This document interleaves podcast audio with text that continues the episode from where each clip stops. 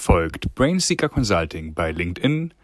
Dort findet ihr spannende Vakanzen aus der Aerospace- und Defense-Branche unter anderem. Nun viel Spaß mit der Folge. Wir brauchen auch weibliche Technikerinnen. Wir brauchen auch mehr Frauen in unseren Unternehmen, weil das eine, eine, nicht nur eine Bereicherung ist, sondern notwendig ist, um einen ausgewogenen Auftritt in, als Unternehmen zu haben. Mein heutiger Gast ist Norbert Steinkemper. Herzlich willkommen, Norbert. Ja, hallo Tom. Schön, dass ich da sein darf. Du bist ja kein Hamburger Jung, bist jetzt aber extra hier ins schöne Hotel Tortue gekommen, in unser Studio zur Aufnahme. Wie war die Anreise? Oh, die Anreise war abenteuerlich, weil ich diesmal den HVV genutzt habe und äh, gleich mal gelernt habe, wie schwierig das ist, ein Ticket zu kaufen. Aber ansonsten war die Anreise ganz entspannt. Äh, ich habe keinen Parkplatz suchen müssen, von daher hat es auch viele Vorteile. Wunderbar. Du bist bekannt wie ein bunter Hund. Also ich kenne dich äh, seit vielen, vielen Jahren von vielen Messen, von vielen Veranstaltungen durch deine ehemalige Tätigkeit. Jetzt, aktuell, bist du bei Brötchen Automation, deutsche Firma, Maschinenbauer, da sprechen wir gleich noch drüber. Und vorher warst du bei Niedersachsen Aviation und der Süderelbe AG, aber du hast ursprünglich nicht Kerosin im Blut. Wie bist du in der Luftfahrt gelandet?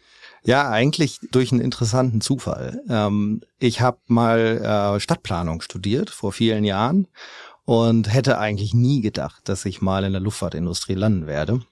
Dazugekommen bin ich eigentlich über das Interesse an regionaler Wirtschaftsentwicklung. Äh, das ist ein Teil der Stadtplanung und äh, ich habe mich dafür interessiert, wie entwickeln sich eigentlich Regionen, wie entwickeln sich Branchen in Regionen und bin so auf das sogenannte Cluster-Konzept gekommen. Das heißt, äh, in bestimmten Branchen entlang von Wertschöpfungsketten Wirtschaftsentwicklung zu betreiben. Mhm. Und ein interessanter Bestandteil davon ist, ähm, man unterstellt, dass ein Faktor bei der Entwicklung dieser Regionen Netzwerke zwischen Unternehmen sind. Und äh, um diese Netzwerke habe ich mich in der Diplomarbeit gekümmert, tatsächlich. Äh, nicht in der Luftfahrt, sondern in der Gesundheitswirtschaft. Äh, und bin aber nach dem Studium auf Basis dieser Diplomarbeit dann bei der Süderelbe AG gelandet, die im Hamburger Süden Clusterentwicklung betrieben hat. Zunächst auch noch nichts mit Luftfahrt zu tun. Wir haben verschiedene Cluster entwickelt und für mich das letzte, wo ich in der Entwicklungsphase beteiligt war, war tatsächlich das Thema Luft- und Raumfahrt. Mhm. Äh, zu der Zeit gab es eine Ausschreibung des Landes Niedersachsen, eine Landesinitiative Luft- und Raumfahrt zu gründen. Da haben wir uns drauf beworben mit einem Partner in Hannover zusammen, also Hamburg und Hannover zusammen für das Land Niedersachsen, das ja ein relativ großes Land ist. Und so sind wir dazu gekommen, eben, dass wir die Landesinitiative Niedersachsen Aviation betreiben durften. Mhm. In welchem Jahr sind wir? Das war Ungefähr? im Jahr 2008, mhm. wahrscheinlich kurz bevor wir uns auch kennengelernt haben. Mhm.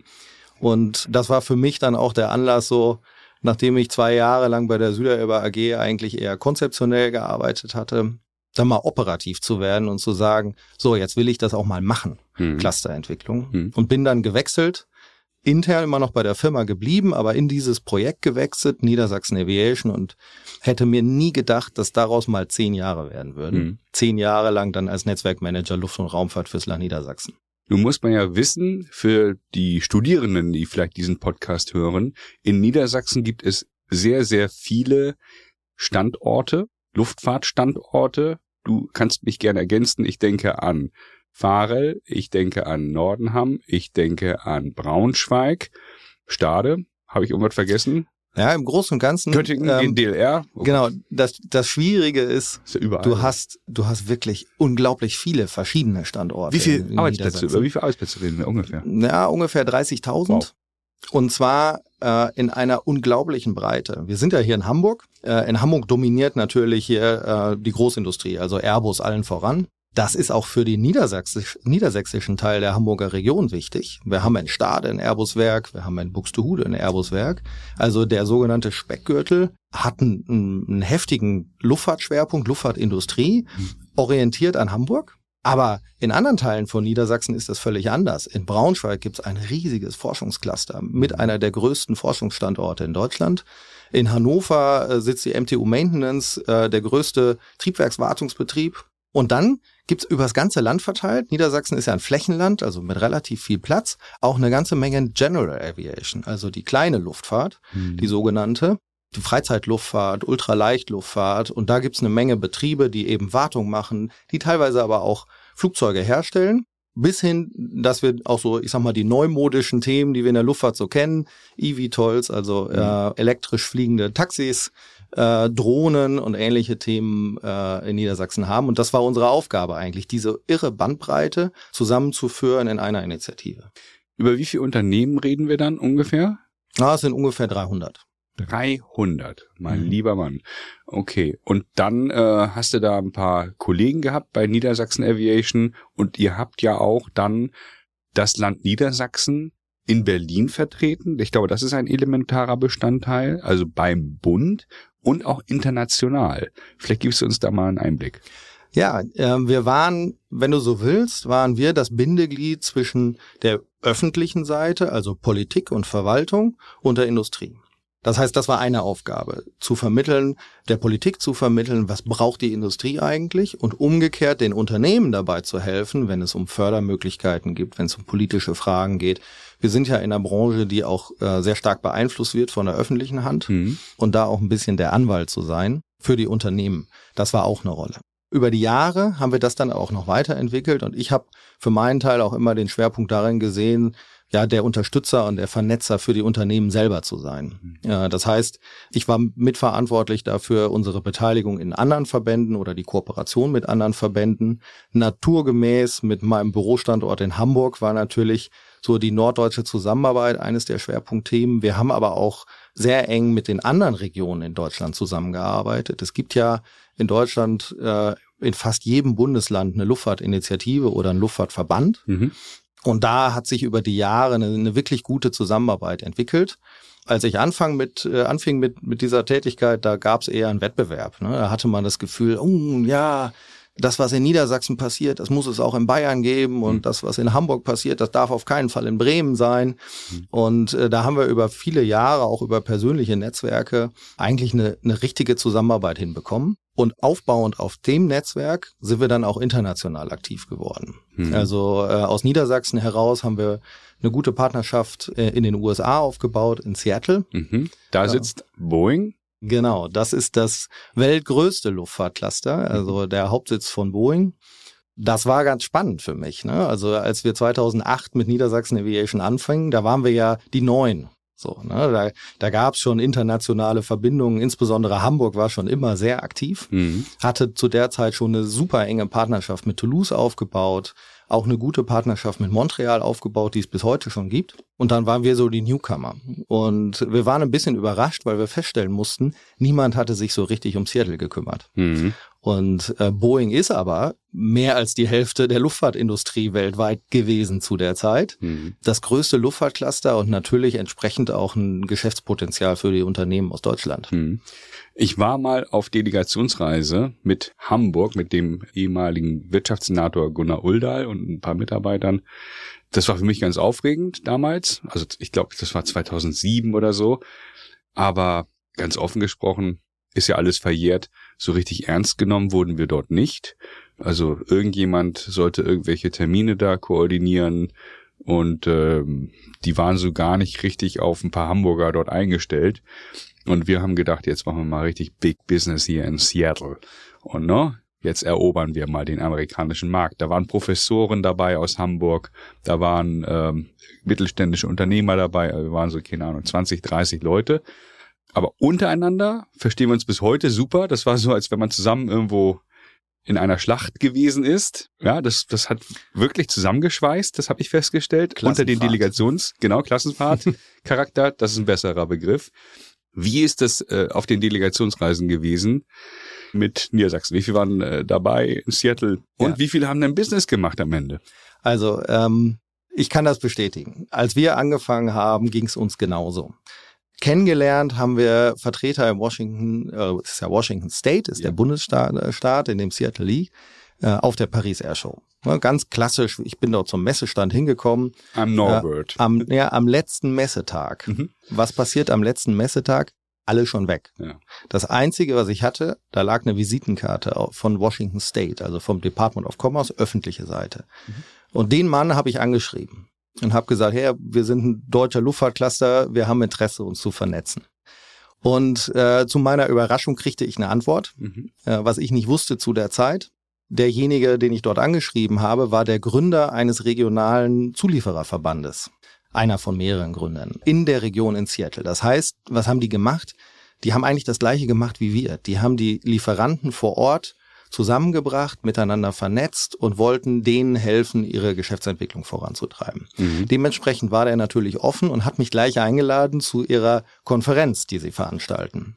Im allerersten Jahr bin ich mit drei Teilnehmern dahin gefahren. Das war schon schwer für mich, hat mich ein bisschen Überredung gekostet, mhm. äh, überhaupt drei Teilnehmer zusammenzubekommen. Mhm. Und ich bin eigentlich bis heute dem Land Niedersachsen dankbar, dass sie das damals mitgemacht haben und natürlich auch die Finanzen dafür zur Verfügung gestellt haben, dass wir überhaupt dorthin fliegen konnten. Mhm. So, mit denen sind wir da hingefahren und waren auf einer lokalen, regionalen Zuliefererveranstaltung, wo eben Boeing vorgetragen hat, aber auch andere und dort eigentlich unseresgleichen dort die Zielgruppe war.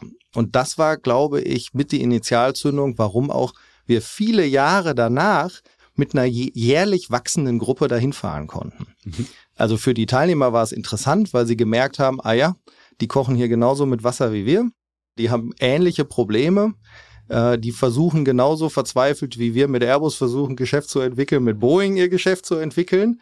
Du hast gefragt, wie viele machen denn am Ende davon äh, Geschäft? Das ist natürlich wahnsinnig schwierig, insbesondere wenn man als mittelständisches Unternehmen dahin kommt, weil man kommt ja in den existierenden Markt.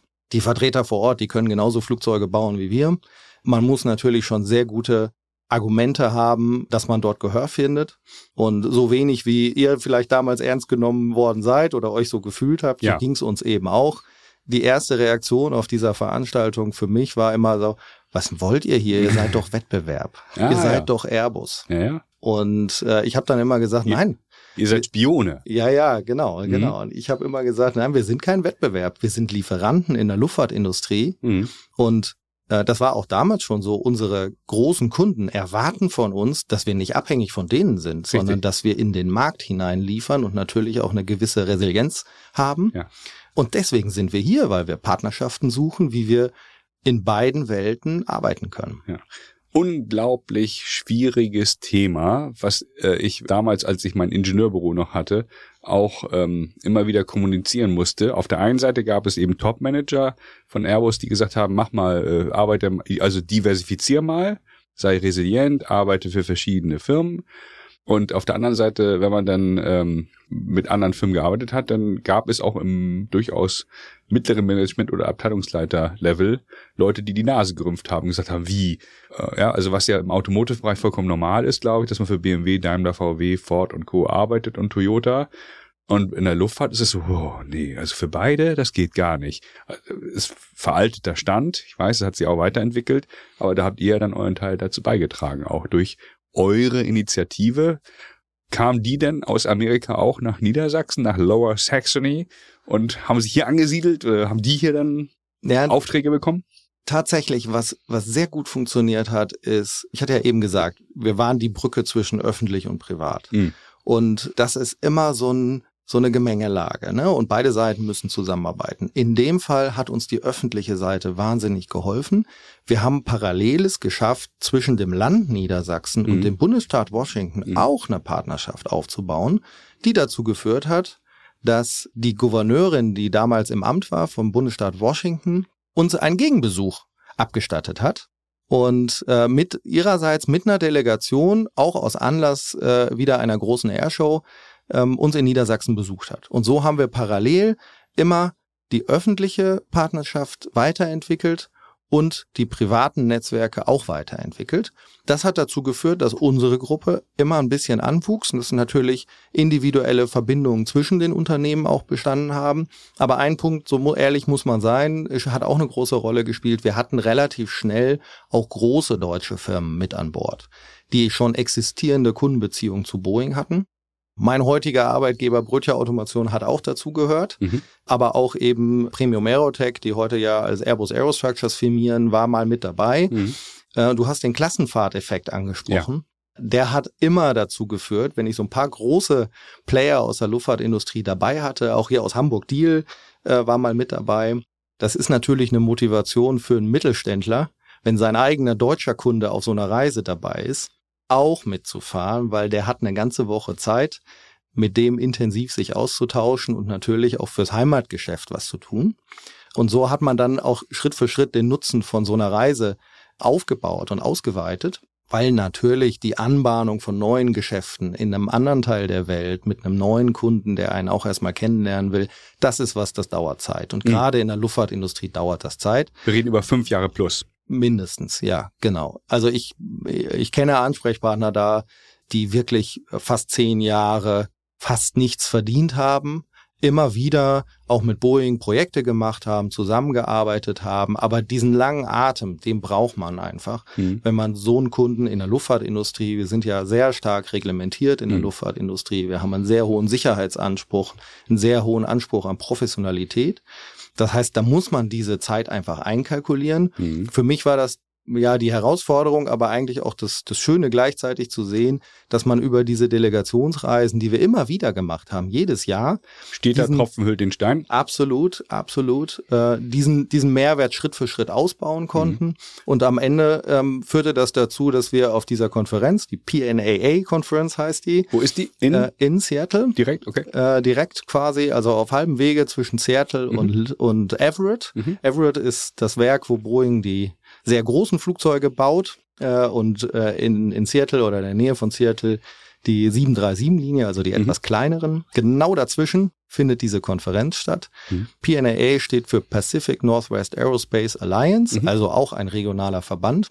Die sind auch immer größer geworden mit ihrer Konferenz. Am Ende waren wir die größte ausländische Gruppe und das ist ja auch eine schöne Bestätigung. Absolut. Oh, mir schießen viele Gedanken durch den Kopf. Ich war hin und wieder Aussteller in Indien auf der Aero India in Bangalore. Auch da Klassenfahrteffekt enorm. Also wir haben uns echt gegenseitig geholfen. Ich habe aber auch dann auf Auslandsreisen festgestellt oder auch bei Delegationsreisen dann, das ist wie beim Skilift. Einige drängeln sich vor und sind keine Teamplayer. Also wirklich auch unangenehm. So hier meine Visitenkarte als erstes an Don Bosso verteilen hast du, also ich sehe dich nicken, ist ja ein Podcast, kein Videoformat. Ja, ja. Hast du auch alles erlebt, ne? Und, Kennen aber, wir, ja. Genau. Aber ich finde, es ist total wichtig für mich persönlich gewesen, auch obwohl ich da eben kein großes Geschäft an Land gezogen habe und erstmal Geld ausgegeben habe. Aber das war für mich äh, eine persönliche Fortbildung auch, einfach den Markt besser kennenzulernen. Ähm, wie produzieren die, also durch die Hallen dort zu gehen, durch die Endlinie von Boeing in Everett und, und, und, und. Also ich kann das jedem Unternehmer nur empfehlen, an diesen Delegationsreisen teilzunehmen und jetzt vielleicht nicht unbedingt äh, und diese Haltung hat mich auch schon ein Stück weit gestört, dem Anspruch, wo sind denn die Aufträge? Das wirst du ja auch erlebt haben, dass die Leute gesagt haben, Herr Steinkemper, ähm, haben Sie denn Anfragen für uns? ja, also da, da habe ich mir manchmal echt an den Kopf gefasst und gesagt, so, also das ja. dauert halt und dann muss man eben selber dieses dicke Brett bohren. Das macht ja kein Clustermanager für einen, äh, den Vertrieb. Absolut. Oh, Erwartungsmanagement äh, gehört zu den Aufgaben desjenigen, der die Reise organisiert. Okay. Ähm, übrigens, ich, ich habe es immer auch so verkauft. Ich habe immer gesagt, liebe Leute, das ist keine Geschäftsanbahnung, die wir hier machen. Super. Sondern was ihr lernt, was ihr macht ist, ihr fahrt auf eine Konferenz, ihr lernt etwas über die Region, ihr lernt hoffentlich Leute kennen Ne? Aber auch das kommt darauf an, wie man sich vor Ort verhält natürlich. Man, natürlich. Das Netzwerk baut sich nicht von alleine auf. Man muss mit den Leuten reden, man muss mit denen ins Gespräch kommen, auch auf das Risiko hin, dass da mal jemand nicht relevant ist. Das gehört einfach dazu. Ja. Und der Hauptmehrwert, und das ist übrigens der Grund, weshalb Brötchen heute noch dahin fährt, mhm. ist Marktbeobachtung, über, den, über die Branche lernen, was bewegt den Kunden, was bewegt auch die Lieferkette. Und äh, das ist einer der Gründe. Also ich war auch dieses Jahr im Februar wieder dort als Teil derselben Gruppe. Mhm. Brötchen arbeitet seit den 90er Jahren mit Boeing schon zusammen. Also als reine Geschäftsanbahnung bräuchten wir das auch gar nicht. Aber diese Marktentwicklung aufzunehmen, ist absolut ein Mehrwert. Und das war auch das, was ich in der Vergangenheit immer den Unternehmen gesagt habe. Rechnet nicht damit, dass ihr Aufträge bekommt. Wie viele von, wie, wie viele haben das verstanden, wirklich? Ich kann mir vorstellen, ich weiß, dass du es deutlich gesagt hast. Das ist auch jetzt gerade hier sehr deutlich rübergekommen. Und das stand sicherlich auch äh, im Einladungspapier mit drin. Wie viele haben das wirklich verstanden? Hand aufs Herz. Also schätz mal. Oder wie viele haben dann im Nachhinein gesagt, Herr Steinkemper, wir haben keinen Auftrag? Ja, ich bin über die Jahre besser geworden, das okay. deutlich zu erklären. Okay. ähm, und ich glaube, wenn man so darüber spricht, mhm. wenn, man, wenn man die Zeit hat, vorher mit den Leuten darüber so zu sprechen, dann können die das dann natürlich auch einordnen. Mal im Ernst, die, die Menschen, die auf so eine Delegationsreise mitfahren, sind in der Regel erfahrene Vertriebler, die können schon ungefähr einschätzen, was sie da tun. Äh, man braucht nicht glauben, dass man deren Geschäft besser kann, als die das selber können. Ja. Was wichtig ist, ist, dass sie verstehen, was ist das für ein Ambiente, in das ich da ankomme. Ne? Also was erwartet auch der Gegenüber? Und da konnte ich natürlich schon helfen, weil ich die meisten der Ansprechpartner vor Ort einfach kannte über die Jahre. Ja. Aus Niedersachsen Aviation heraus ist ganz viel Neues auch entstanden. Es gibt den BDLI in Deutschland, der vom Bund her gemanagt wird, Bundeswirtschaftsministerium. Und es gibt eben diese vielen Bundesländer-Netzwerkinitiativen für verschiedene Branchen, unter anderem für die Luftfahrt. Und da gibt es gewürfelt von mir 14 oder 15 ungefähr. Also jetzt nicht für jedes Bundesland. Erzähl mal, wozu braucht man das? Also meine steile These ist, es langt doch, wenn wir nur den BDLI haben. Da würdest du wahrscheinlich widersprechen, oder? Ja, da würde ich widersprechen. Vielleicht vorab, äh, du hast gesagt, der BDLI wird vom, BD, vom Bundeswirtschaftsministerium in irgendeiner Weise gefördert. Das ist nicht so, sondern der BDLI ja. vertritt originär die Interessen der Industrie, also so. ihr, seiner Mitgliedsunternehmen, ist also ja. ein, ein industriegetragener Verband, ja. der in Berlin ansässig ist. Und wie das bei so vielen äh, Verbänden ist, ist dessen Hauptaufgabe auch die Lobby der Industrie zu sein. Mhm. Ne, das ist jetzt ein Begriff, der häufig ja kontrovers diskutiert wird. Braucht man Lobby? Sind Lobbyisten gut oder schlecht? Ich bin der Meinung, es ist sehr gut, einen guten Verband in Berlin zu haben, der die Interessen der Industrie auch artikulieren kann. Ja. Das heißt ja nicht, dass der Politiker allem folgen muss, was dieser Verband von sich gibt. Aber nichtsdestotrotz, als Industrie ist es auch als Einzelunternehmen, das merken wir auch heute, ist es elementar wichtig, dass dort jemand ist, der der Politik erklärt, was die Bedürfnisse sind, was bestimmte Folgen sind, weil natürlich äh, gerade im, in, in Berlin kulminiert sehr viel, sehr viele Themen prasseln auf die Abgeordneten dort ein. Und ich kann nicht erwarten, dass das ein Profi ist in den Marktentwicklungen der Luft- und Raumfahrt. Dafür ist ein Verband gut, dass er die Sorgen und Nöte der Industrie artikulieren kann. In den Regionen sieht es ein bisschen anders aus. Was man nicht vergessen darf, wir sind in der Luftfahrtindustrie geprägt durch sehr wenige, sehr große Unternehmen und sehr viele relativ kleine Unternehmen. Und diese vielen kleinen Unternehmen, wir haben ja eingangs über die Bandbreite in Niedersachsen schon gesprochen, ja. deren Interessen sind natürlich nicht gleich. Und in den unterschiedlichen Regionen, das ist meiner Meinung nach auch eine Stärke in Deutschland, haben wir unterschiedliche Schwerpunkte und unterschiedliche Fähigkeiten. Das unterscheidet uns auch von vielen anderen Ländern in Europa. Wir sind eher dezentral aufgestellt in Deutschland. Das heißt, in fast allen Regionen in Deutschland findet man interessante Luft- und Raumfahrtunternehmen. Und diese Unterschiede auch sichtbar zu machen, dafür sind die Regionalverbände unerlässlich und auch den direkten Kontakt zu den vielen kleinen Unternehmen zu halten. Dafür ist es natürlich notwendig, mit den Leuten zu sprechen, die mal zu besuchen, mal deren Fertigung gesehen zu haben. Und das ist eigentlich das, was die Regionalverbände auch tun. Manche von denen sind rein privatwirtschaftlich organisiert durch Mitglieder, andere von denen werden unterstützt durch die öffentliche Hand, wieder andere sind komplett öffentlich. Aus meiner Sicht gar nicht so wichtig. Wichtig ist, wie die am Ende mit den Unternehmen zusammenarbeiten. Und ich habe einfach die Erfahrung gemacht, äh, dass in Deutschland das Netzwerk der Luft- und Raumfahrtunternehmen durch diese Konstellation, also einen starken Partner in Berlin als nationalen Industrieverband und regionale Verbände, die äh, das Ohr auf der Schiene haben, sprichwörtlich, mhm. das macht uns eigentlich stärker. Mhm. Und genau diese Schnittstelle habe ich auch eingeladen. Also der BDLI Mittelstandsbeauftragte Martin Kröll wird ja auch demnächst äh, zu Gast sein. Und den äh, ehemaligen Geschäftsführer des BDLI, Volker Thum, hatte ich schon zu Gast. Also wer das Thema nochmal vertiefen möchte, kann sich diese beiden Episoden dann anhören. Du hast auch äh, ja europäisch das EACP kennengelernt. Was ist das und warum ist das wichtig? Ja, das ERCP steht für European Aerospace Cluster Partnership. Mhm. Das wurde gegründet eigentlich auf Initiative der Hamburger Kollegen. Mhm. Äh, äh, Hamburg und Toulouse hatten zusammen, habe ich eben schon erzählt, hatten eine Partnerschaft schon seit vielen Jahren. Und die haben erkannt, diese regionale Ebene europaweit zu vernetzen, ist eigentlich essentiell. Wenn man sich die Luftfahrtindustrie anschaut, wir, wir leben mehr oder weniger alle in der Lieferkette von Airbus oder von anderen großen Playern. In Frankreich, in England gibt es ja auch noch ein paar andere. Diese Lieferkette, die ist europäisch. Das heißt, die Lieferverflechtungen sind auch europäisch. Und dementsprechend war die Idee, wir vernetzen diese Luftfahrtregionen miteinander. Ich kam dazu 2009 tatsächlich ja, mit ein bisschen zeitlichem Glück. Äh, wir hatten gerade Niedersachsen Aviation etabliert. Da wurde ERCP gegründet und so wurden wir mit, äh, Gründungsmitglied von ERCP. Also ein Netzwerk von regionalen Luftfahrtclustern aus ganz Europa.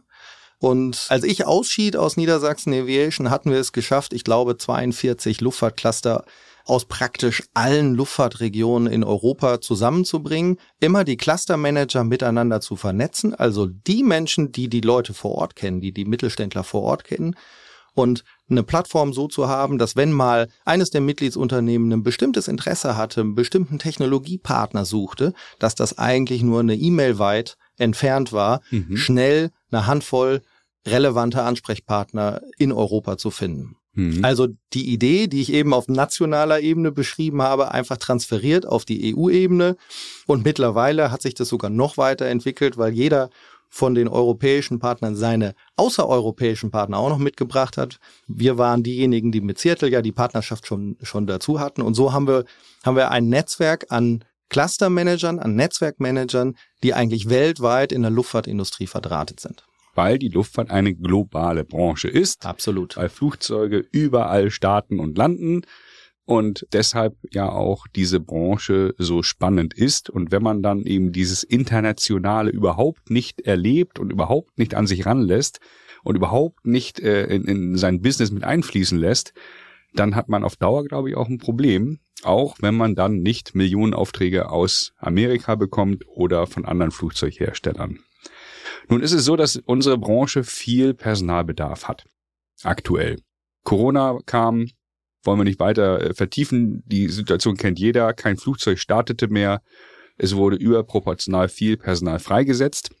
Und nun suchen wieder die Firmen schneller als gedacht viele, viele Mitarbeiter. Wie ist es bei dir bei Brötche Automation? Sucht ihr Mitarbeiter? Wir suchen Mitarbeiter tatsächlich. Wir waren genauso betroffen äh, wie alle anderen auch in der Krise.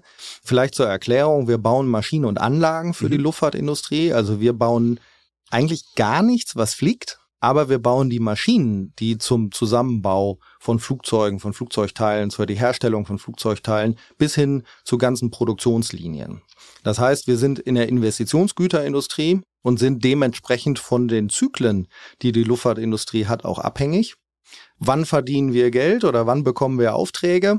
Immer dann, wenn Flugzeuge, wenn neue Flugzeugprogramme äh, gestartet werden oder wenn die Produktionsraten gesteigert werden. Kann man sich vorstellen, während Corona wurde erstmal die Produktionsrate runtergefahren weltweit, in den USA noch viel stärker, als das hier der Fall ist. Und jetzt nach Corona haben wir so einen gewissen Nachholeffekt. Das heißt, äh, Airbus investiert massiv in Produktionsratensteigerung und das bedeutet bei uns, wir brauchen Personal. Wir haben ein richtig heißes Jahr hinter uns, was das angeht. Ich denke, da spreche ich für ganz viele Lieferanten in der Luftfahrtindustrie, die genau dieses Thema haben, dass man dann wieder Kapazitäten aufbauen muss. Die Schwierigkeit ist, das nicht zu übertreiben. Ne? Also wir, wir haben haben sehr viel Engagement da reingesteckt, den Abbau von Personal so wenig wie möglich machen zu können. Mhm. Man muss mal, so viel sei zu der Covid-Zeit doch nochmal gesagt, Bitte. man muss mal zurückschauen. Die Prognose, die war völlig anders, als die Realität jetzt eingetreten ist. Ja. Also im Jahr 2020, im Jahr 20, selbst 20, Anfang 2021, da hieß es noch, naja, die Krise hält drei bis fünf Jahre mindestens an, bevor wir wieder zu normalen Niveau kommen. Auf der Basis kann man natürlich keine Mitarbeiter halten, wenn man, wenn man das Geschäft nicht hat. So, dementsprechend musste man natürlich abbauen. Wir haben weniger abgebaut, als die Zahlen eigentlich gesagt haben damals. Mhm. das hat auch was damit zu tun, dass wir natürlich in der Hochtechnologiebranche unterwegs sind und wir auch Know-how-Träger im Unternehmen haben, die wir überhaupt gar nicht gehen lassen können und auch nicht gehen lassen wollen. Mhm. Und äh, ja, wenn dann das Pendel aber umschwenkt und die Produktionsraten, wie wir jetzt gesehen haben, mit Einführung der Impfungen, kam der Luftverkehr wieder, nach mhm. und nach wurden die Grenzen wieder geöffnet und wir haben einen derart schnellen Anstieg gesehen, das hat damals niemand vorhergesehen. Korrekt. Dementsprechend äh, müssen wir damit jetzt arbeiten und versuchen aber, anders als wir das in der Vergangenheit gemacht haben, ich sag mal, mit mehr Augenmaß defensiver auch an diese Aufgabe ranzugehen, weil die Arbeitsplätze, die wir schaffen, die sollen natürlich sicher sein und das sind sie dann auch. Mhm. Also wer konkret da äh, sich verändern möchte, der kann auf die Homepage gehen von Brötchen. Da sind viele Stellen ausgeschrieben, nicht nur für erfahrene Manager und Mitarbeiter, sondern auch Auszubildende, korrekt? Absolut, genau. Wir Ihr bildet haben, aus. Wir bilden aus. Wir haben über 30 Auszubildende und äh, wir haben, das ist der einzige Bereich gewesen, wo wir nicht reduziert haben mhm. während der Covid-Zeit. Die Auszubildendenzahlen haben wir konstant gleich gehalten mhm. Und haben auch weiter Auszubildende gesucht, weil wir auch die Erfahrung gemacht haben, dass das ein sehr guter Weg ist, super ausgebildete Mitarbeiterinnen und Mitarbeiter zu haben, die dann auch entsprechend ja in unseren Maschinen schon gearbeitet haben, wenn sie in den Job kommen. Äh, dementsprechend arbeiten wir sehr viel mit Auszubildenden, auch mit Studentinnen und Studenten. Also wir betreuen regelmäßig eine, eine mittlere Anzahl an Abschlussarbeiten. Wir haben ständig Werkstudenten. Ähm, ich glaube, im Moment sind es um die 20. Und das ist auch ein Weg, wie man bei Brötchen Automation natürlich einen super Berufseinstieg schaffen kann. An welchen Standorten sucht ihr im In- und Ausland oder nur in Deutschland?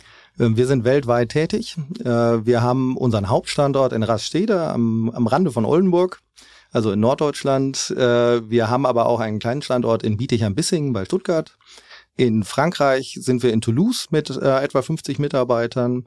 Wir haben einen Produktionsstandort in Chicago, mhm. der auch relativ stark wächst im Moment und auch Personal sucht. Mhm. Und auch einen in Shanghai. Also, wer nach Chicago will, meldet sich bei Norbert. ja, also so viel Werbung sei mal erlaubt. Ja, bitte. Äh, ein, ein spannender Teil, den, den unsere Auszubildenden, also eine Gelegenheit, die unsere Auszubildenden bekommen, ist tatsächlich, dass man, je nachdem, wie die Lage das gerade hergibt, äh, eine Zeit an einem der Auslandsstandorte verbringen kann. Das machen wir regelmäßig. Wow, das ist nicht normal. Mhm. Also das ist echt ein gutes Angebot. Genau, also das ist äh, das ist tatsächlich, also muss ich sagen, rückwirkend hätte ich natürlich auch super gefunden äh, während meiner Studienzeit oder oder auch davor in der Ausbildungszeit äh, so eine Gelegenheit mal zu bekommen. Aber das ist natürlich der Vorteil, wenn man diese Standorte hat, äh, können wir das äh, unternehmensintern relativ gut handeln, dass wir diese Außen Auslandsaufenthalte auch ermöglichen können. Also das Thema äh, sicherer Arbeitsplatz haben wir gechallenged. Wie sieht denn das aus mit der Bezahlung? Das ist ja eine sehr pauschale Frage. Wenn ich mich jetzt in deine Lage versetze, würde ich auch sagen, ja Tom, was will, worauf willst du denn jetzt hinaus? Also wie gut bezahlt die Luftfahrtbranche, das müssen wir jetzt nicht nur auf Brötchen beziehen, im Vergleich zu anderen Branchen, äh, weil das sind so die beiden Faktoren, die ja elementar sind, wenn man äh, Maschinenbau meinetwegen studiert hat und freie Auswahl hat. Man kann in alle Branchen gehen, meinetwegen Automobil oder Luftfahrt oder Maschinenbau oder, oder, oder. Wie siehst du da die Luftfahrt im Allgemeinen? Also ich glaube, die Luftfahrtindustrie ist schon sehr wettbewerbsfähig, was die Bezahlung angeht. Ähm, wir sind, äh, so wie viele andere Unternehmen in, in der Luftfahrtindustrie auch, sind, ist unser Unternehmen äh, tarifgebunden. Das heißt, wir sind im IG Metall Tarif, in einem Metall Tarifpartnerschaft.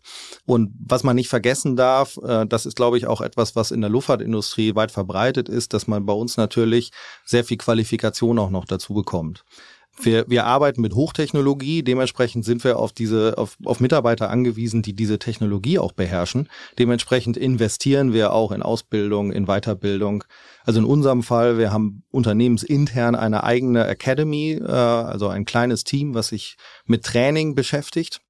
Und nebenher gibt's dann äh, ja neben dem Gehalt natürlich auch noch das ein oder andere, je nachdem an welcher Stelle im Unternehmen man ist. Ähm, wir haben Zuschläge für Auslandsaufenthalte, was bei uns relativ wichtig ist, weil wir weltweit Kunden beliefern. Das heißt, Reisen gehört auch mit dazu. Und äh, das so setzt sich dann hinterher das, was man an, äh, ja, an Gehalt bekommt, zusammen. Und ich glaube, das Gesamtpaket ist super interessant. Und ihr habt ja nicht nur ähm, interne Weiterbildung bei euch, sondern ihr habt auch eine Band, habe ich gehört, bei Brötchen. Wir haben eine Menge Aktivitäten äh, links und rechts äh, und vom du bist Teil der. Band? Wir haben tatsächlich eine Band, ja, ich bin Teil der Band, ich spiele das Keyboard. Okay.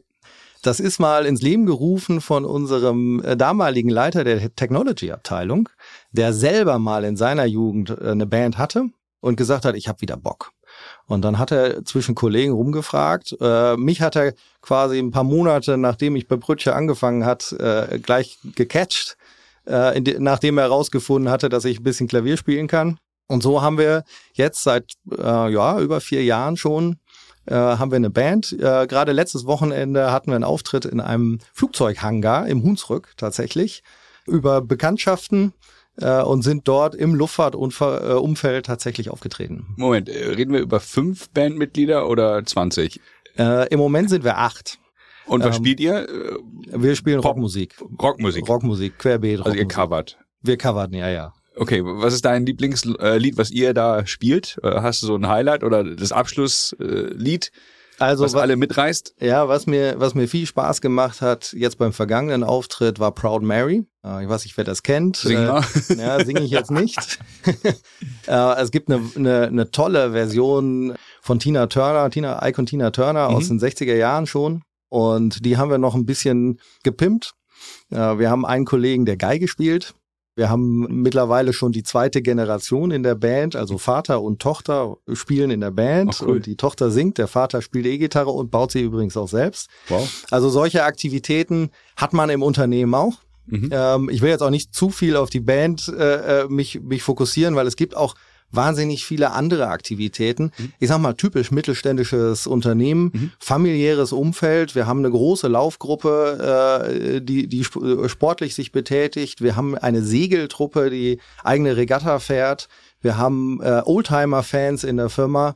Und das ist vielleicht so ein Punkt, den haben wir bisher so bei aller Industrie äh, noch ein bisschen links liegen lassen. Man arbeitet ja auch in einem Umfeld. Mhm. Und das muss ich sagen, das ist nicht nur in unserem Unternehmen so, eigentlich in der Luftfahrtindustrie allgemein, dass das ein sehr angenehmes Arbeitsumfeld ist, muss ich wirklich sagen. Und das ist auch mein Stichwort, weil wir uns so langsam auf den Landeanflug, aber wirklich ganz langsam begeben, weil ich jeden meiner Gäste im Prinzip auch frage, Konzern oder Mittelstand? Was will ich damit sagen? Bist du der Typ Mittelstand? Bist du der Typ Konzern? Gibt ja viele, die auch beides kennengelernt haben. Es hat beides Vor- und Nachteile. Mein Herz schlägt so ein bisschen mehr für den Mittelstand, weil ich selber ja auch mittelständischer Unternehmer bin seit äh, 18 Jahren oder knapp 20 Jahren. Das prägt einen natürlich. Also, ja.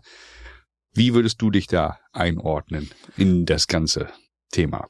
Ja, im Moment erlebe ich ja beides. Also wir sind ein Unternehmen, wir haben äh, knapp 500 Mitarbeiter im Moment. Mittelständische Größe, würde ich sagen. Wir sind so 330 davon in Deutschland. Wir sind aber Teil eines größeren Konzerns. Von daher haben wir beide Welten im Unternehmen. Das fühlt sich aber an wie Mittelstand und meine Antwort wäre ganz klar Mittelstand. Mhm. Also man hat einen Kontakt zu den Kolleginnen und Kollegen, man kennt sich untereinander. Mhm. Das ist auch nochmal ein Zusammenhalt. Das haben wir während der schwierigen Corona-Zeit auch erlebt. Man kümmert sich umeinander und das, das ist schon was bei aller Bezahlung und bei, bei allem Business, über das wir alltäglich reden, ist das für mich zumindest ein ganz wichtiger Faktor, dass man da, wo man arbeitet, sich auch gut aufgefüllt, aufgehoben fühlt. Und duzen oder siezen auf der Arbeit dann? Bei uns ist Duzen. Mhm. Äh, das hat auch was damit Von zu ganz tun. oben bis ganz unten? Von Der ganz Azubi oben. duzt den Chef. der Azubi duzt den Chef. Das ist eine, ein Wechsel. Unser jetziger Chef hat bei Brötchen mal als Inbetriebnehmer angefangen. Also hat wirklich, ist ein Eigengewächs über über 30 Jahre, dementsprechend verankert und verwurzelt in der Firma ist er natürlich. Mhm. Und äh, deswegen ja, hat er das nochmal deutlich nach vorne gebracht. Aber ich muss sagen, ich habe auch das Siezen erlebt.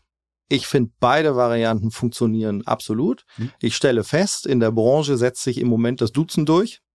Aber auch das Siezen hat gewisse Vorteile. Das habe ich in, äh, in einer vorherigen Firma schon mal erlebt, wo ich sagen muss, dass ich kann es absolut nachvollziehen, auch zu siezen. Mhm. Und äh, Der Ältere bietet es dem Jüngeren an. absolut, genau. Da Alte bin ich ein Schule. bisschen konservativ und äh, komme mit beiden gut klar. Mhm. Die Mischung, die ist manchmal ein bisschen anstrengend. Ja, ja, ja, gerade wenn man international unterwegs ist, dann in Meetings und dann ist man beim Vornamen und dann danach wieder per Sie und also. Absolut, genau, ja, ja. Hm, wie äh, hältst du es persönlich äh, mit dem Thema Gendern? Frage ich auch jeden Gast. Aus meiner Sicht hat sich die Frage bald erledigt. Mhm. Also jetzt bin ich in unserem Unternehmen für Kommunikation zuständig. Deswegen ähm, frage ich dich auch. Genau. Und äh, deswegen bin ich der Meinung, es ist zwar anstrengend, will ich nicht drum rumreden. Mhm. Das ist natürlich einfacher, wenn man nur eine Form benutzen muss. Aber durch Sprache setzt man auch bestimmte Rahmenbedingungen. Mhm. Und gerade wir sind in einer technikgetriebenen Branche. Wir brauchen auch weibliche Technikerinnen. Mhm. Wir brauchen auch mehr Frauen in unseren Unternehmen, weil das eine, eine, nicht nur eine Bereicherung ist, sondern notwendig ist, um einen ausge, ausgewogenen Auftritt in, als Unternehmen zu haben.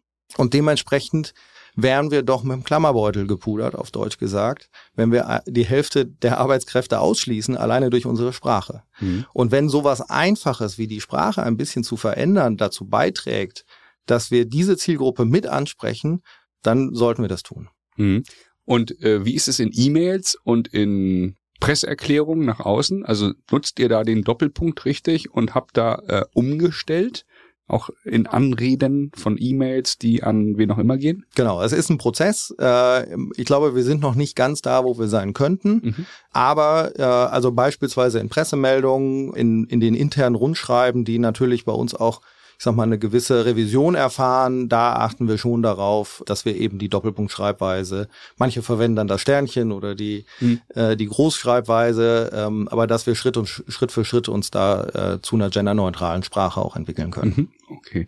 Du hast ja viele verschiedene Branchen äh, kennengelernt. Du hast nicht nur die Luftfahrt äh, kennengelernt, äh, du warst ja äh, durch dein Studium dann auch, hast Einblicke bekommen in andere Branchen. Gäbe es eine Branche außerhalb der Luftfahrt, äh, die dich reizen würde, so äh, oder die du auch noch spannend findest? Also oder Vorbildcluster? Ja, was ich im Moment ein bisschen kennenlerne, ähm, auch weil wir im Rahmen unserer Diversifizierung uns dahin entwickeln, ist erneuerbare Energien. Mhm. Ja, also insbesondere Windenergie, Wasserstoff ist ein Thema. Das ist eine super interessante Branche. Die hat auch gewisse Parallelen zur Luftfahrtindustrie, weil es auch ich sag mal, überschaubar viele große Player gibt. Die Lieferkette Schritt für Schritt sich jetzt entwickelt und weiterentwickelt. Wir haben äh, ein ziemliches Wachstum vor der Brust. Äh, gleichzeitig ist die Produktion noch nicht besonders industrialisiert, mal vorsichtig formuliert. Äh, das ist eine ganz interessante Branche, die sich auch gerade im Umbruch befindet. Mhm. Ähnlich übrigens wie die Luftfahrtindustrie. Du stellst ja hin und wieder auch dann äh, Mitarbeiter ein oder wirst ja mit eingebunden dann äh, in diese Prozesse. Gibt es so bei dir bestimmte Dinge, auf die du achtest oder bestimmte Fragen, die du immer stellst? Also ich versuche in den Gesprächen die Motivation rauszukriegen. Mhm. Das ist eigentlich, also gerade in meinem Bereich Marketing, Kommunikation, wir haben ein, ein breites Tätigkeitsspektrum. Ich bin der Meinung, jeder sollte Spaß an seinem Job haben und richtig Bock darauf haben, was er macht. Und das versuche ich rauszukitzeln. Wo will der, der Bewerber oder die Bewerberin eigentlich hin? Wo hat sie Spaß dran? Weil dann kann ich sie hinterher auch richtig produktiv einsetzen und dann ist sie auch besser. Das ist einfach die Erfahrung, die ich gemacht habe. Wenn man Lust auf etwas hat, dann ist man da drin deutlich besser, als wenn man das so, na ja, hm, ich mache mhm. das mal wegen des Geldes. Und das ist eigentlich mein Kernpunkt also passt die Mitarbeiterin, passt der Mitarbeiter zu der Aufgabe, die ich habe und hat die da Lust zu? Und Standardfrage von dir oder machst du das aus dem Bauch heraus? Gibt es eine Lieblingsfrage? Wo nee. sehen Sie sich in fünf Jahren? Ja, die Frage stelle ich eigentlich mhm. selten. Okay. Was ich frage tatsächlich ist, warum willst du bei uns arbeiten? Ne? Also was reizt dich daran? Eben um das rauszufinden. Was ist der Schwerpunkt? Ist mhm. es vielleicht das Kommunizieren? Ist es die Internationalität? Ist es die Technik? Mhm. Auch ein spannendes Thema. Also wir haben eine ganze Menge Kolleginnen und Kollegen, die bewerben sich bei Brötchen wegen Robotertechnik, wegen Hightech. Und äh, das, was Besseres kann uns gar nicht passieren. Ne? Also motivierte Mitarbeiter, die sagen, da will ich hin. Gibt es eine Frage, die du dir doch selber stellen würdest? Das ist eine Frage, die ich manchmal in Bewerbungsgesprächen stelle als Personalberater? Also ich habe, bevor ich gewechselt bin, hm. äh, sehr lange überlegt, was ist eigentlich der richtige nächste Schritt für mich? Und äh, ich glaube, eine Frage, die man sich selber stellen sollte, ist, wo kann ich einen Beitrag leisten? Also Add wo value. bring, genau, wo bringe ich was mit, was dem Unternehmen wirklich hilft? Sehr amerikanische Denkweise auch, ne? Ja, das hat aber was damit zu tun, dass ich natürlich dann, wenn ich dann diesen Job mache, dieses Value ja auch einbringen kann und dann bekomme ich Wertschätzung, dann bin ich einfach auch erfolgreicher.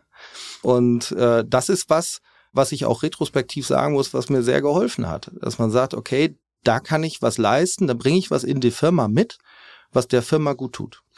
Das ist ein wunder, wunderschönes Bild, weil ich glaube, dieses, äh, diese Grundhaltung kann man auf alle Bereiche des Lebens beziehen. Nicht nur auf Unternehmen, auf die Firma, sondern auf die Sportmannschaft, auf die Band, auf die Familie etc. Add value to the group. Wie kann ich einen Mehrwert liefern? Und nicht irgendwie, wer bin ich und was will ich, sondern wie liefere ich einen Mehrwert für die Gruppe, für mein Unternehmen, für die Abteilung. Wir können, ne? Ich glaube, die Botschaft ist klar geworden. Absolut, ja, ja, genau. Wunderbar. Habe ich sonst irgendwas vergessen, Norbert? Bevor ich gleich hier wirklich, bevor wir landen, gibt es irgendetwas, was ich nicht angesprochen habe? Also ich hätte, ich hätte noch ein, Ja, ein Anliegen, einfach weil mir das über die Jahre jetzt auch immer wieder begegnet ist. Was wir manchmal feststellen, ist, dass Leute Hemmungen haben, weil Mhm. sie sagen, okay, oh, die Luftfahrtindustrie, das ist so eine große Branche und die ist Hightech und Hm. schaffe ich das denn überhaupt? Hm. Keine Angst vor Technik.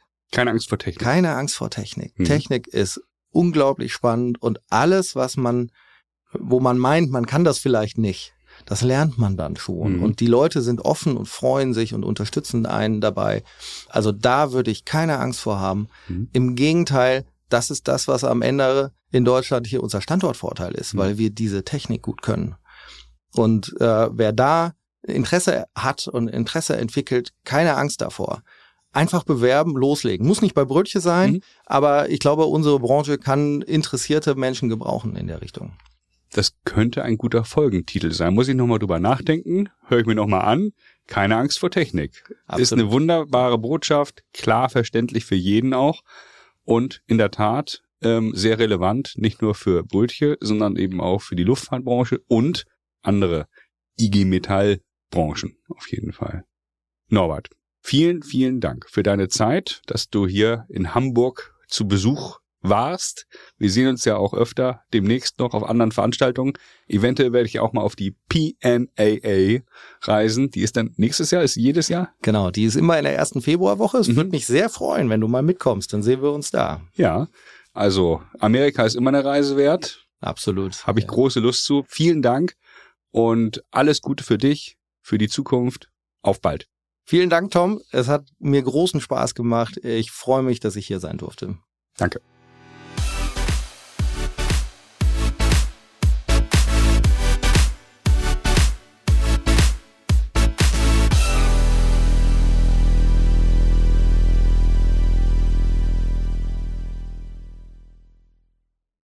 Folgt diesem Podcast bei LinkedIn und hört die anderen spannenden Folgen mit Top-Managern vom Airport Hamburg, dem BDLI, der Deutschen Aircraft, Brötchen Automation, Heinze Akademie, Autoflug OHB, Hensoldt, der DFS und dem Aircraft Supplier Summit. Viel Spaß beim Hören der anderen Folgen.